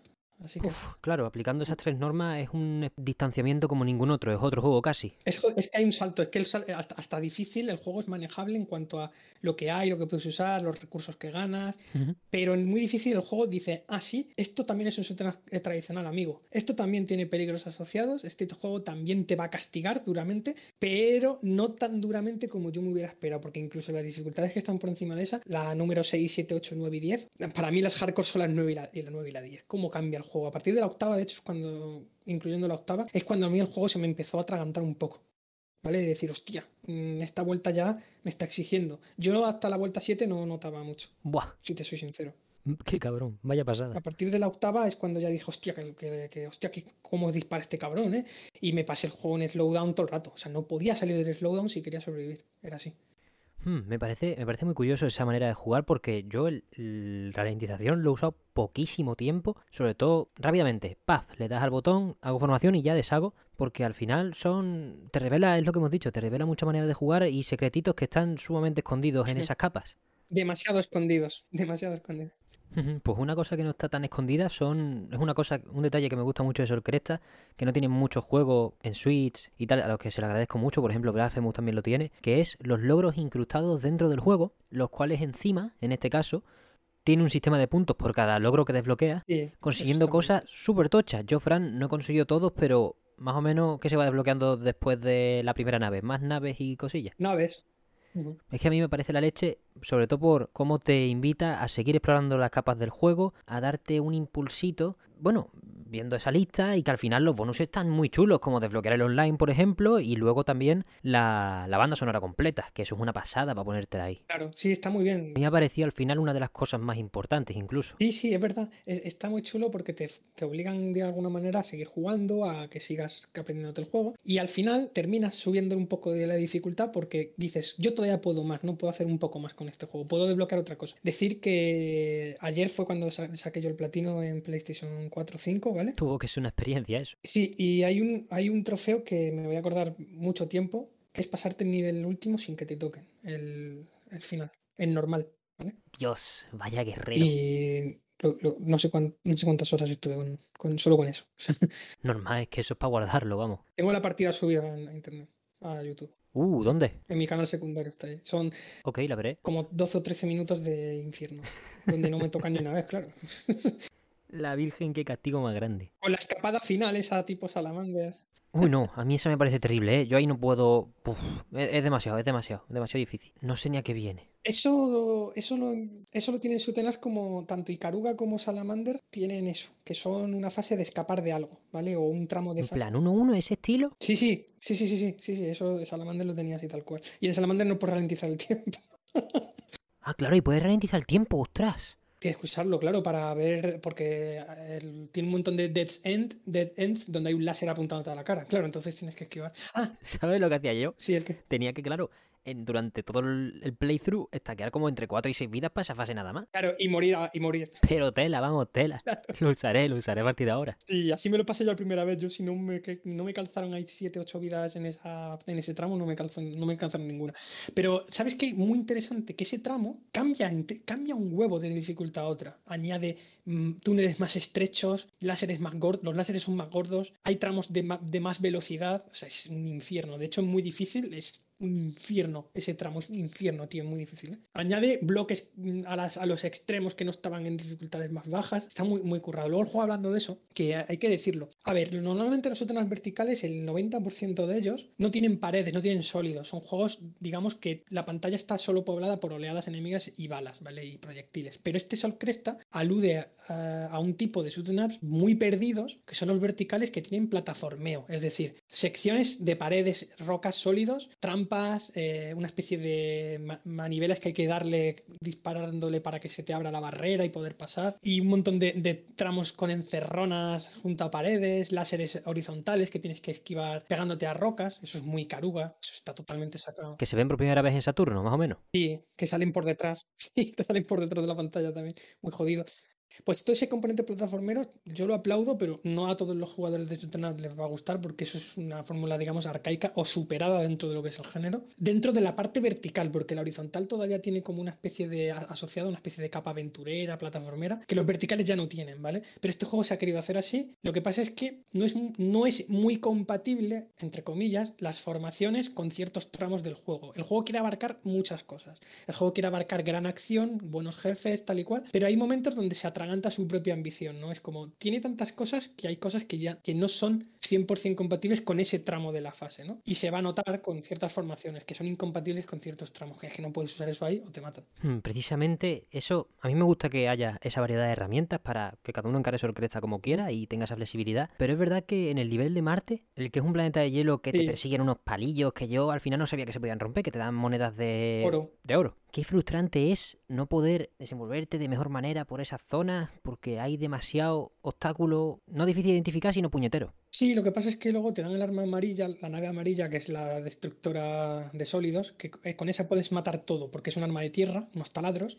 Que por cierto, Es buenísimo. el ataque cargado es un taladro ahí a lo Tengen Topa, Oh. chulísimo. Ya ves. Un drill ahí espacial. Pero bueno, esa es la nave con la que hay que, digamos, eh, zafarse de esos pilares, de las rocas de hielo y demás. Lo que pasa es que cuando te viene la nave de, de Terra Cresta a ayudarte, esa nave mata todo. Esa nave, es- esa nave, de hecho, mata enemigos que suelen ser invencibles a todos los ataques normales. Por eso el juego también te premia con muchas monedas de oro si matas a los enemigos semi-invencibles, que son una especie de enemigos que son como unos láseres que crecen a lo ancho, que esos son típicos de la saga, ¿vale? Esos enemigos son muy antiguos. Y siempre han sido una jodienda. Bueno, en este juego te los puedes ventilar con las formaciones fácilmente. Sí, de hecho en el segundo nivel se hacen fácil. La- por cierto, aunque la gente crea que no. ¿Tú sabes cuál me parece a mí la mejor formación? A ver si la adivinas. Aparte del Fénix, claro que es una chetada. De los cinco, ¿cuál crees que es mi... ¿Cuál crees que para mí es la mejor? A ver si, si te sorprendo. Buf, pues no sé. Yo a la hora de, de meterme en niveles más difíciles y sentirme contra la espada y la pared me gusta mucho la morada. Vale. La que... Pero no sé, ¿eres tú de... ¿Eres tú de amarilla, Frank? No, la azul. Oh, para mí es la claro, mejor la del juego. azul. Hmm. ¿Sabes por qué? Poniendo la principal detrás. Claro, te pones, la na- te pones la nave tuya abajo del todo y metes a las naves clon dentro del núcleo de los jefes. Eso es lo que hay que hacer. Una buena espada ahí. Y ahí matas como Dios, te los sacas en segundos a los jefes del juego. Otra cosa que podrían haber mejorado, el juego tiene 7 niveles, pero hay algunos jefes que se repiten demasiado. Y hay shoot'em ups que en 7 niveles son capaces de enseñar mucho más músculo creativo en eso. Creo que es una pequeña colleja que le doy a Platinum Games, que con la inventiva que ellos suelen tener para enemigos, que este juego tiene unos enemigos muy buenos, pues hay pocos. Pocos y se repiten bastante. Y y a excep- a excepción del jefe final, que es realmente el mejor jefe que ha habido en un Cresta, Es buenísimo. es que es la más pasada esa especie de ese, ese dios, ese dios con cuatro brazos Buah, que parece y la un- canción que tiene fondo. Sí, la música de, de este hombre de Koshiro, increíble Koshiro cómo se la ha sacado con este juego, tío. Después de, voy a, aquí la gente me va a matar, pero después de la chapuza gigante que ha hecho en Streets of, Streets of Rage 4, que es- me parece insulsísimo lo que ha hecho ahí Koshiro, que para mí esa banda sonora la salvaron los otros, pero bueno, con, con, con lo buenísimo que es ese tío, ese compositor que es de leyenda, aquí se la ha sacado totalmente. Lo digo en contraposición a, un juego también querido como es Streets of Rage 4 y tal, pero la banda sonora que ha hecho en Soul Crest es increíble. Me encanta lo que ha hecho aquí este tío. Vamos, se la ha sacado. Se la ha sacado y una banda sonora del copón bendito. Y increíble. Pues sí, esa especie de música épica que suena justo en el jefe final. Digo que ese es el único jefe de, realmente de todo el juego que aprovecha las mecánicas de disparo, que aprovecha los colores, porque se pone unos escudos de colores que solo les puede romper. Se puede romper solo- claro, les puede romper solo con la nave de ese color, co- o te lo digo en voz bajita, o con una formación también se puede romper. Secreto, secreto. Pues no, no se lo digas a mucha gente.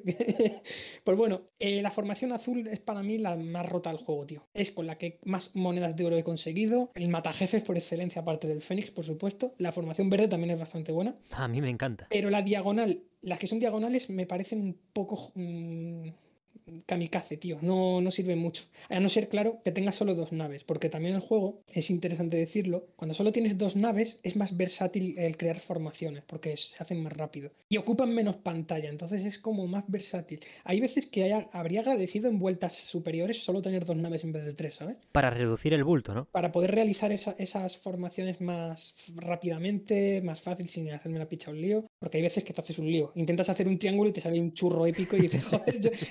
yo quería hacer un triángulo, no un, no un dodecaedro, tío. No quería hacer un do- no quería hacer un dodecaedro, tío. No, a veces es una fatiga que flipas. Y por ejemplo, a mí me, me acuerdo siempre del robot que está en Mercurio, ¿no? Sí, el, el de Mercurio, sí. Que cuando lo hago, lo hago siempre con dos naves porque me es más cómodo por esos tronchos que saca ahí Es más demasiado. fácil. Y, y de hecho. Pero de hecho es que lo que pasa es que ese enemigo rompe tanto los huevos que te quita las naves fácil, ¿no? O sea que. Y encima. Aunque te pongas en slowdown, los láseres eh, te los tira, o sea, siguen rotando a la misma velocidad, me refiero hasta que los tira, ya cuando los tira, si vas lento van más lento. Pero no sé si me explico, eh, es- hay ataques de los enemigos que ignoran tus, tu slowdown, es como, me da igual. y, ese, y a ese jefe le pasa, le pasa muchísimo. Y bueno, decir que ese jefe, todos esos, la nave esta de Transformer, que es como tú, Dios, cuando se tira por ti, Está guapísimo. dificilísimo esquivar. Yo al principio no usaba mucho lo- el slowdown, lo tengo que confesar, en las primeras partidas lo esquivaba a mano. Yo igual, Yo ¿eh? eso lo estaba esquivando a mano. Me mola bastante más. Es más divertido, sí, sí. Va, pero con el slowdown van tan lentas que puedes llegar a ver el rastro que van a seguir mucho antes de que te lo hagan. Pero eso sí, si sueltas la mano del, del- si sueltas el dedo del botón, ya te puedes preparar porque vienen de manera supersónica a por ti, ¿no? Y nada, decir eso, que el juego, en las vueltas superiores, mm, todo lo que creías haber aprendido de las formaciones te lo arranca de un plomazo, porque es como, así, pues no vas a poder usar esto porque te van a llover hostias por todos lados y como se te queda la nave transformada en un triángulo La caga. o en una línea recta, van a- te van a llover hostias por todos lados. Porque no puedes ralentizar el tiempo estando en una formación. Disparando un formation shot no puedes ralentizar el tiempo. El juego tiene su propia mnemotecnia que no la vamos a poder nosotros explicar muy bien si no es si no la, si la gente no se pone con ello pero que este juego tiene reglas de reglas de reglas en plan si estás haciendo esto pues no puedes hacer esto otro Eh, así todo el rato Total, pues para ir variando, te quería preguntar una cosa, Fran, que como no hay mucha gente que juega Sol Cresta, pues quería saber tu respuesta. ¿Cuál es tu nivel favorito en tu estancia en, el- en este juego? ¿Cuál ha sido el que más te ha gustado? ¿O los que más? Eh, me ha gustado mucho el, el de hielo es que me parece realmente divertido tío. Uf, ¿a ti te moló ese? no me acuerdo qué planeta es Marte. Sí, creo que es Marte, es que no, no recuerdo ahora mismo lo de memoria. Y el último, es que, ¿sabes por qué digo, aunque sea un cliché, el último es el que te empuja a usar las mecánicas, todas las que has aprendido en el juego? El más plataformero, el que más acción tiene, el que mejor jefe tiene, esa escapada final troll que tiene también es epiquísima cuando le coges, le coges cierto cariño al final a, esa, a ese tramo una vez te lo aprendes, ¿no? Y, y es que ese nivel es un, es un despliegue, es un despelote de imaginación el séptimo. Ahí sí que Sol Cresta brilla como un sol, ¿no? También tienes suerte de que tu programa, su nombre coincida con el juego que estás presentando. Un, eso es como un eclipse. Pasa solo una vez cada mucho tiempo. Ya ves, ya ves. Y, De hecho, la O de Mesón Sol es la, el símbolo de Sol Cresta. Sí, sí. Y, y- y nada, genial, genial, tío. Eh, genial el séptimo nivel, ya te digo, el de hielo me ha divertido mucho porque me parece. Todos los niveles que han incluido paredes y tal me han parecido realmente ingeniosos en cómo se avanza. Yo tengo un favorito. Por cada vuelta te puedo decir cosas que me gustan más en unas que en otros porque cada vuelta el juego es diferente, ¿vale? Es otro juego. Y en el en nivel 9 y 10, el nivel final que estoy ahora mismo yo ah, poniendo por las nubes, lo puto odio en, las últimas dificultades. Es como, quítamelo, porque es mi infierno es que los malos disparan a una velocidad, se llena la pantalla de balas, pero que se llena, literalmente se llena. Dices, joder, ¿cómo esquivo esto? Insisto, si no te metes en slowdown, no puedes con lo que está pasando en, en ese nivel. Y el juego se hace, no paseo, pero se hace agradable hasta el quinto. Ya cuando te metes al sexto empieza la dificultad a meterse y tal. Y menos el primer nivel, que es un poquito insulso, yo creo que el resto me han parecido muy, muy buenos. Todos. El primero es el que yo creo que es, bueno, es la puerta de entrada y no hay mucha cosa que hacer. Una toma de contacto sencilla. Sí, aparte, la nave gorda que te ataca al final, pues no sé, no es mal jefe, pero tampoco me parece bueno, ¿no? Va todo lento y además con el Fénix. Sí, eh, y tal, y bueno, mucho disparo, una, tú sabes, la típica nave gorda que hay que matar. Esto es un cliché con patas dentro del género. Pero bueno, muy, muy divertido. Además, me ha recordado también mucho a la saga Star Soldier, esta, este último Sol Cresta y demás. Tiene cosillas sacas de esa saga. De al este también un poquito. Entonces, a los alesteros y a los Super Star Soldieros, si, alguien- si llega alguien este podcast de ellos, les va a encantar este, este Sol Cresta porque recuerda mucho, no solo a Cresta, evidentemente, sino a esas sagas que acabo de mencionar. No verticales, digamos, clásicos, sagas eh, eh, coetáneas a, a Cresta, ¿no? Pues esto es Sol Cresta, al final una mezcla de sensaciones que, en primer lugar, bueno, lo que tú decías de los errores de novato que tienen, también se puede achacar quizá a esa formación, ¿no? Que con la que De principiante, sí. para lo que para la que está sirviendo estos proyectos de los Neoclassics, pero al mismo tiempo, joder, yo voy a destacar mucho siempre la curva de aprendizaje que hay en Sol Cresta, la manera en la que asimilas todos los conceptos de manera súper satisfactoria, de una manera muy rápida y muy cómoda para, para el jugador, todo de la mente a la pantalla, no existe el mando prácticamente, como me gusta decir siempre con, con Platinum, y nada más. En realidad, simplemente pues esperemos que la gente lo vea, todos estos de Star Soldier y otros clásicos que se vengan cuando, cuando vean. Si puede ser ya mismo, si es bastante mejor, si Platinum se envalentona y rebaja de una puñetera vez esta, este, este juegazo, me cago en leche. Sí, sí, lo va, lo va a valer. Ya a la mitad ya digo que lo, que lo mega vale. A 40 no, te puedo, no puedo convencer a tanta gente. Lo voy a intentar con un gameplay que voy a hacer comentado. Que no sé, me lo pasaré en Very Hard, supongo, para enseñar bien todas las mecánicas, ex- exprimirlas. Pero bueno, sí, por la mitad o menos de la mitad yo creo que perfectamente justificable. Eso sí, ha venido en un año muy excelso para el Up y no creo que esté siendo el mejor o de los mejores siquiera. O sea, es muy bueno, pero Fíjate cómo está el nivel de este año de Sutenas, que no creo que, que vaya a ser el mejor. Pero me ha sorprendido para muy bien y tengo que decir que me he viciado mucho, me he viciado mucho ¿eh? porque sacarle el platino a este juego. De hecho, leía a una persona que decía, este es un platino de dificultad 9 o de dificultad 10. Tú sabes que ahora la gente pone, ratea los platinos, ¿no? Les pone nota. Y dicen, este es uno de los platinos más difíciles que vais a... A ver, no, a ver, yo tengo ahí un up que es Escatos, Bueno, que yo creo que tiene, que tiene el platino más duro que he visto nunca en este género. Entonces, eso sí, eh, es el leña pura y dura. es, esos son tres juegos en uno en realidad, no el, el- el port que hay a la consola. Pero, y el que está en PC. Pero que te digo que eso sí que es un platino difícil. El de Sol Cresta, bueno, es, es difícil, pero se han pasado un poco con la valoración de, de su dificultad. Es un juego que te te da un montón de herramientas diferentes. Hasta tiene un truco oculto, el que Platinum Command, Uh, que es un truco que metieron en Bayonetta 2 y metieron también en Wonderful 101 y tal, que es un, tru- es un truco que te permite obtener todos los chips de golpe, ¿sabes? buah, eso para las dificultades más altas. Sí, sí, con eso pues, se puede hacer más fácil el juego y demás, pero si la gente no sabe el código, que pregunten en los comentarios y yo... Yo ahora mismo soy una guía con patas de Sol Cresta porque he hecho todo lo que se podía hacer. Entonces, claro, tengo todo desbloqueado en el juego y me lo he pasado. Pues si cuento con las vueltas que me lo he pasado, pues si no han sido 40 veces, fácil. Cerca me he quedado, más de, más de 30 seguro. Me lo he pasado en cuatro días o así. Madre mía, qué, qué pecha de jugar. Guau, pues solo que está maravilloso. Al final, en un año en el que hemos tenido momentos duros, como, bueno, Platino no ha tenido momentos duros, ya sea con Babylon's Fall y con la, bueno, con la pobre recepción de Solcresta, que al final lo saca el mismo día que el Den Ring, tampoco, tampoco te puedes, bueno, la misma semana, perdón, no hay más que decir. Y- ya, pues, No. vemos el sol con que viene ya Bayonetta 3 también. Hostia, tío, qué, qué, qué, qué, pena, tío, que Sol Cresta esté el mismo año que, que este juego y que esté el mismo año y que esté también el mismo año que Bayonetta 3. Es como. mm, es- no sé si me explico. No, no- no le, no, le, no le beneficia a Sol, a Sol Cresta haber aparecido este año, ¿eh? Bueno, dentro de lo que cabe está bien colocado. sé, tío. Porque luego nos acordamos de él como, como un clásico, como casi siempre con Platinum. Sí, es verdad, este juego este será un claro clásico ya de- de- del año que viene, como yo le llamo, clásicos del año siguiente. Será un clásico del año que viene, ¿no?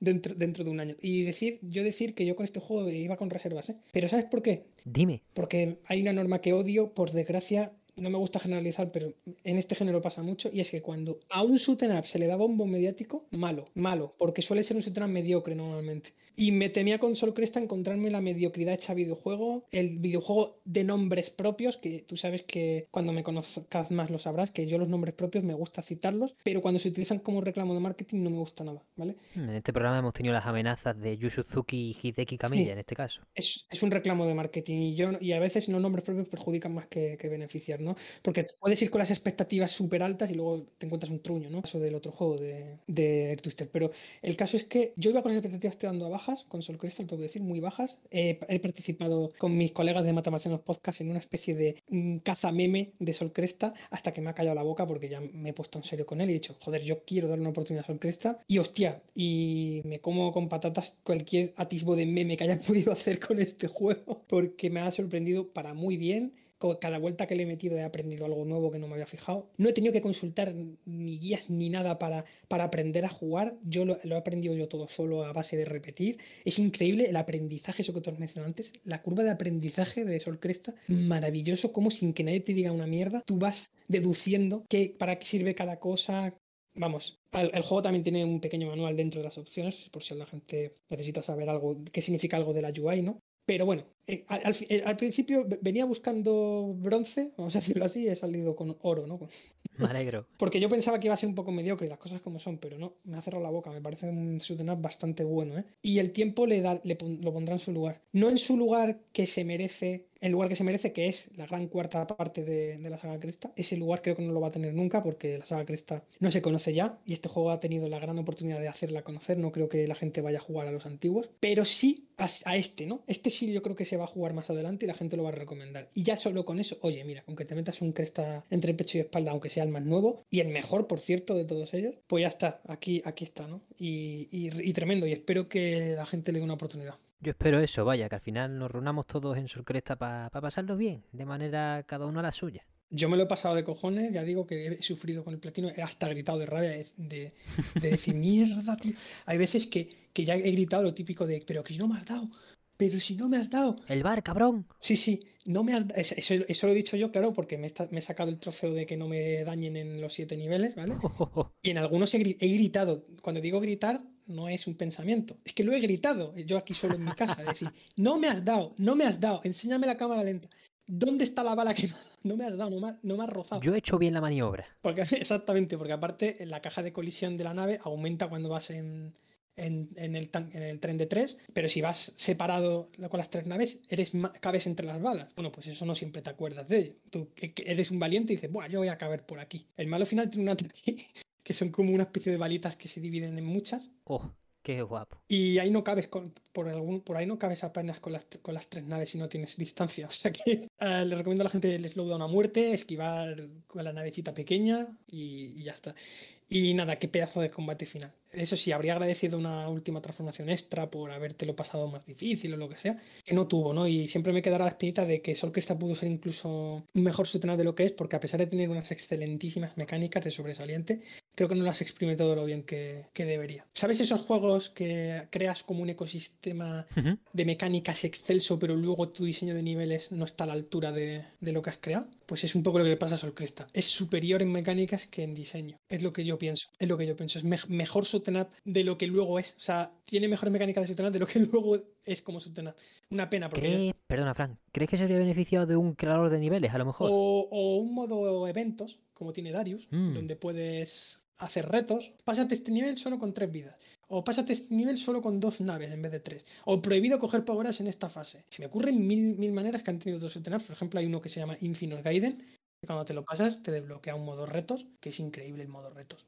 Son pruebecitas algo parecido también a lo que conserva Nuclear Throne a día de hoy todavía. Y pues a este juego le habría sentado FT en un modo, un modo retos que reutilizasen cosas del juego, pero de otra manera, ¿no? Y contra 4, de la saga Contra, también tenía un modo increíble, que es el mejor modo de eventos que yo he visto en un juego de acción.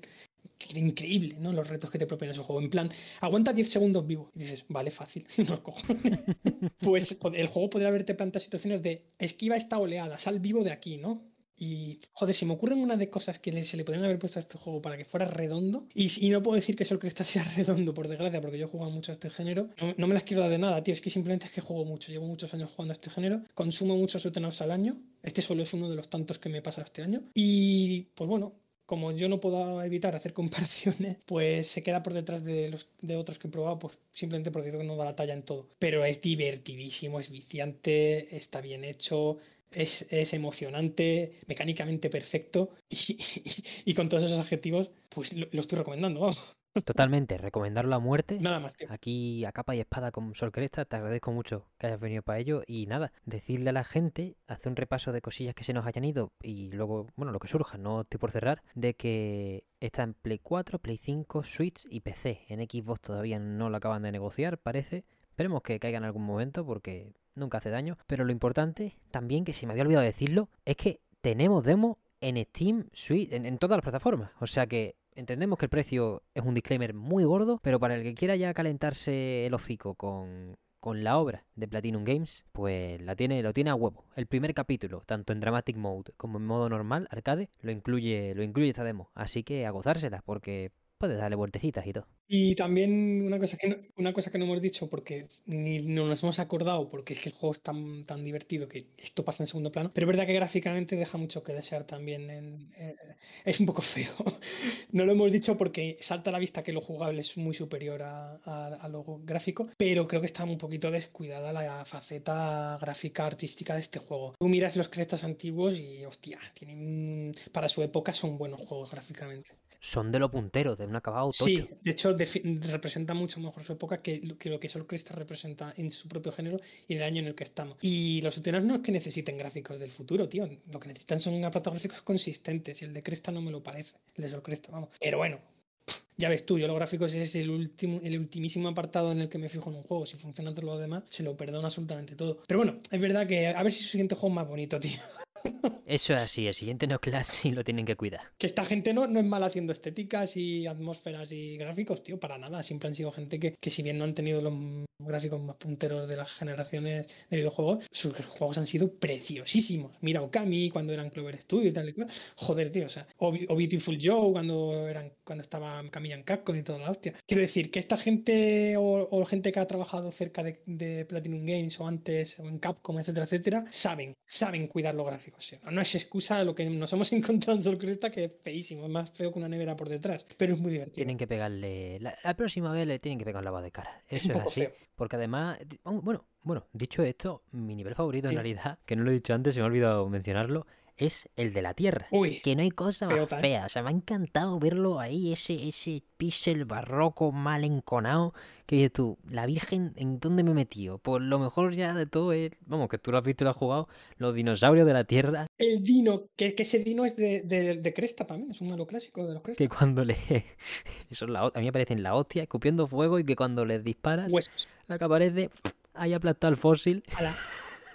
que luego lo puedes reventar, que está, está Eh, guapísimo. que por cierto, es, muy putadesco este juego, pero tiene objetivos en el suelo que bloquean tus disparos normales y tienes que utilizar la nave amarilla para, para tirarle taladros y romper los sólidos, que eso está muy bien hecho. ¿eh? O sea, que el juego te- al, al final te va forzando a, ese cambio de, naves constantemente. Y tiene una mnemotecnia este juego como hacía tiempo que no se lo veía un up. Por ejemplo, desde Darius Burst, que es de hace unos años, que no veía yo un up con tanta mnemotecnia en su modo de, de ataque y defensa. Muy bueno, muy buen juego. Ya está, no doy más la murga. Eh, invito a la gente que voy a subir esta semana seguramente un gameplay de Sol Cresta, pues ahí explicaré cosas. Por esta semanilla lo tendremos, ¿no? Para ponerlo, para ponerlo en la descripción. Sí, a ver si lo hago esta semana. Digo esta semana, yo soy un político, yo prometo muchas cosas. Pero ahora que lo tengo fresquito, porque me lo he pasado 850 veces, pues eh, es hora de grabar un gameplay que ya me lo sé de memoria todo y quedará bien, ¿no? Seguro que sí. Espero.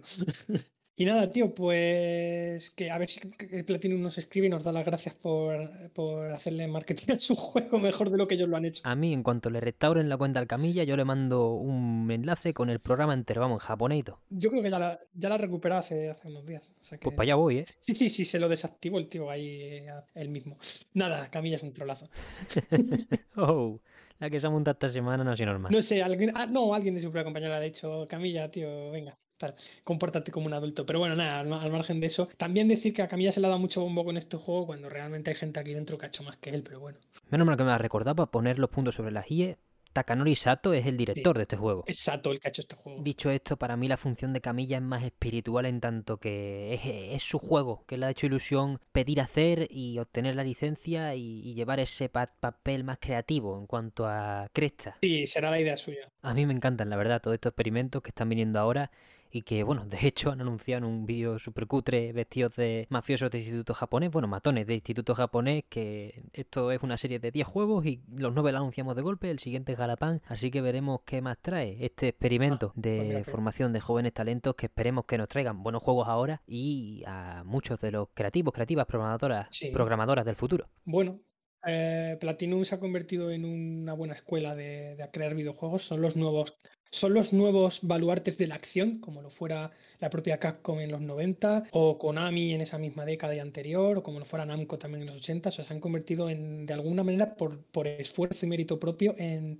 en un sello de calidad de la acción. Ahora, yo que soy un entusiasta del up, hombre, esperaba un poco más de ellos en, en Solo Cresta, vinien- viniendo de otros trabajos periféricos que habían metido el up, como el, como el que le mete a un bebé una cuchara con la comida en plan que viene el avión. Pues lo mismo, pero bueno, ya tendrán más oportunidades de lucirse, espero, que no sea este el último Sutenop que hagan. Y... Pero está bien porque se nota que esta gente ha mamado del género, que es lo importante. Yo me esperaba encontrar una mediocridad y, insisto, no ha sido eso lo que me he encontrado, todo lo contrario, un juego bastante bueno. Y nada más, eso es todo. Sí, veremos para cuándo es la siguiente aventura de Platinum en este género. De momento Galapán, que no he dicho antes, va a ser un beat'em up. Sí, Supuestamente veremos de qué licencias mama, de qué, de qué sitios sale. Bueno, para acabar disfrutando con estos jóvenes que al final poco a poco van saliendo. Por ejemplo, Yusuke Miyata, aunque cierto. mayor que los chavales que están en estos proyectos supuestamente, ya es director de Bayonetta 3. O sea que yo contentísimo con todo esto. Por cierto, Fran, acerca de futuros jueguitos que estés por ahí mirando de Shoot 'em Up, ya que hemos dicho que este es un año lleno de ellos. Cuéntame un poco, ¿qué te está molando últimamente o qué te ha molado durante el año que quieres jugar? Y yo te recomiendo, te dejo por ahí el Swordship, que no sé si lo has visto, que tiene demo, creo que sale en diciembre. ¿Te, te, va, te vas a malentonar? Pues sí, se- se- seguramente le dé la oportunidad. Hay otro también que me llama mucho la atención, que es Cygni, que es como un Sutenap vertical que tiene unos gráficos brutalmente increíbles, que se va a ser el Sutenap con mejor apartado gráfico de la historia, que, que es increíble cómo se ve eso, pero como, como juego me suscita muchísimas dudas, ¿eh? porque ya he visto ahí algunas cosas que no me, no me molan mucho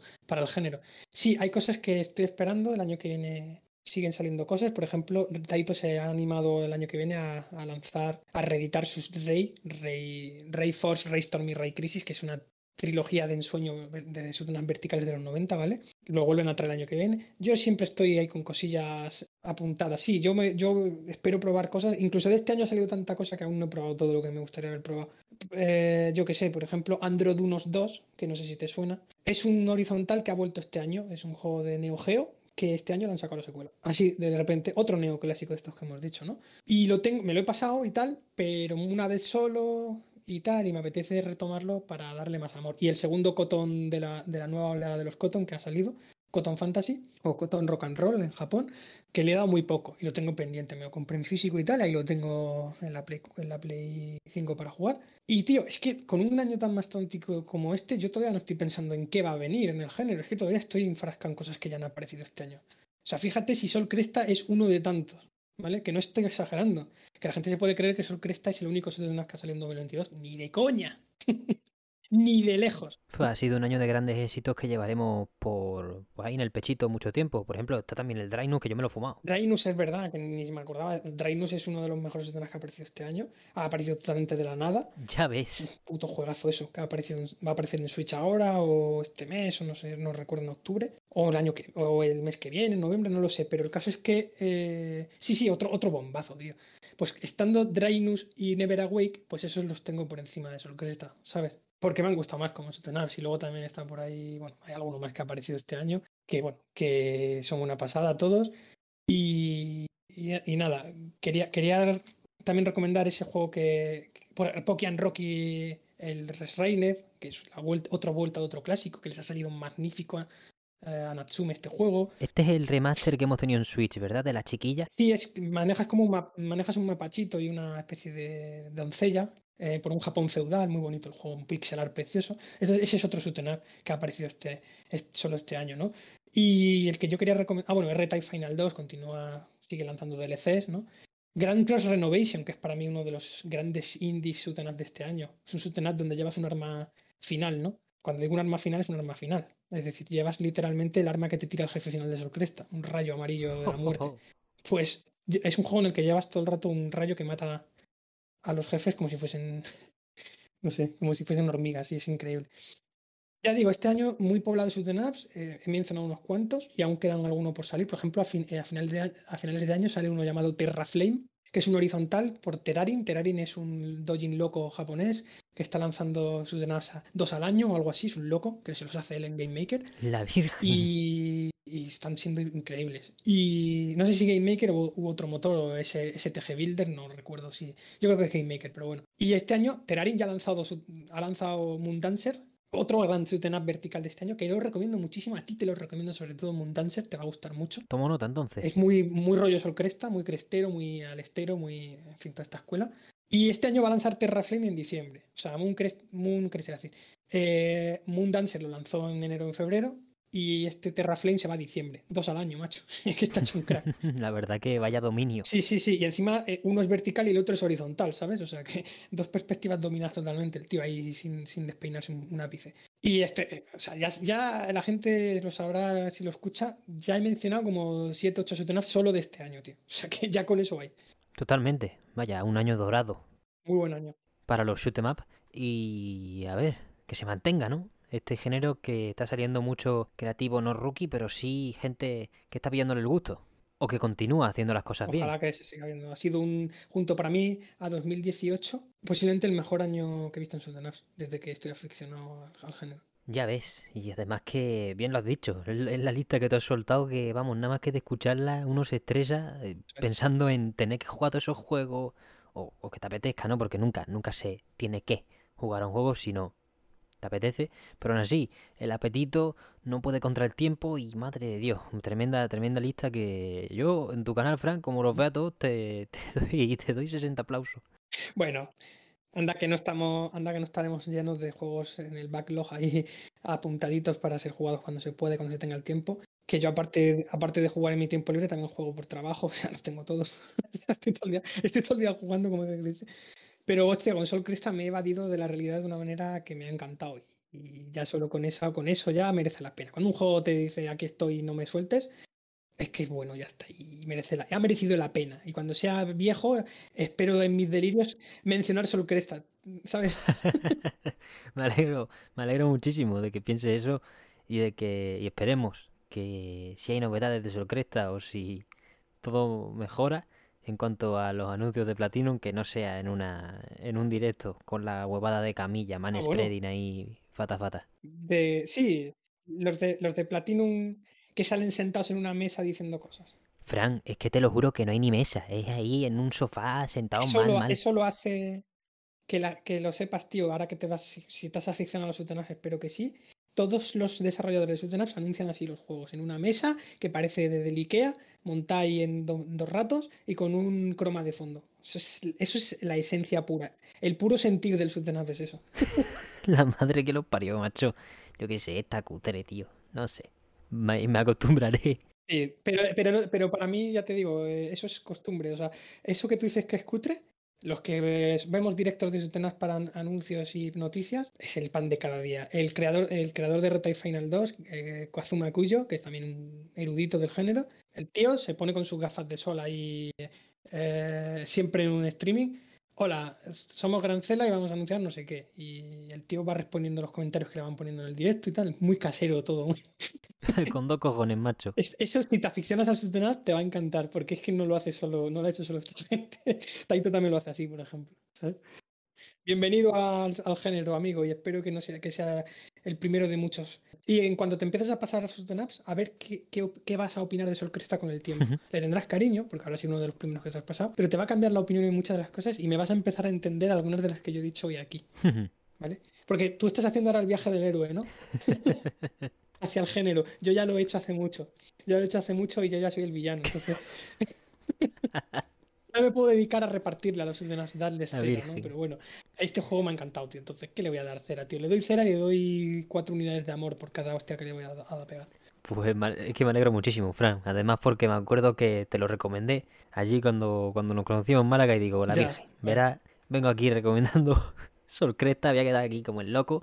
Me la estoy jugando, pero confié, confié en, mis impresiones y, y me alegro muchísimo de que te lo hayas disfrutado. No de llevar razón, que también me gusta, sino de que te lo hayas disfrutado, que es lo más importante.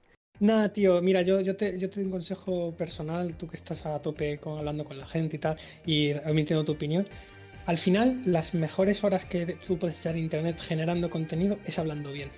De verdad. Es que te salen solas las, te salen solas las palabras cuando amas un juego, tío, de verdad. Yo estoy acostumbrado a hablar de juegos que amo, que me encantan, y me salen solas las palabras, ni guion ni hostias, te salen solas, tío, te salen solas.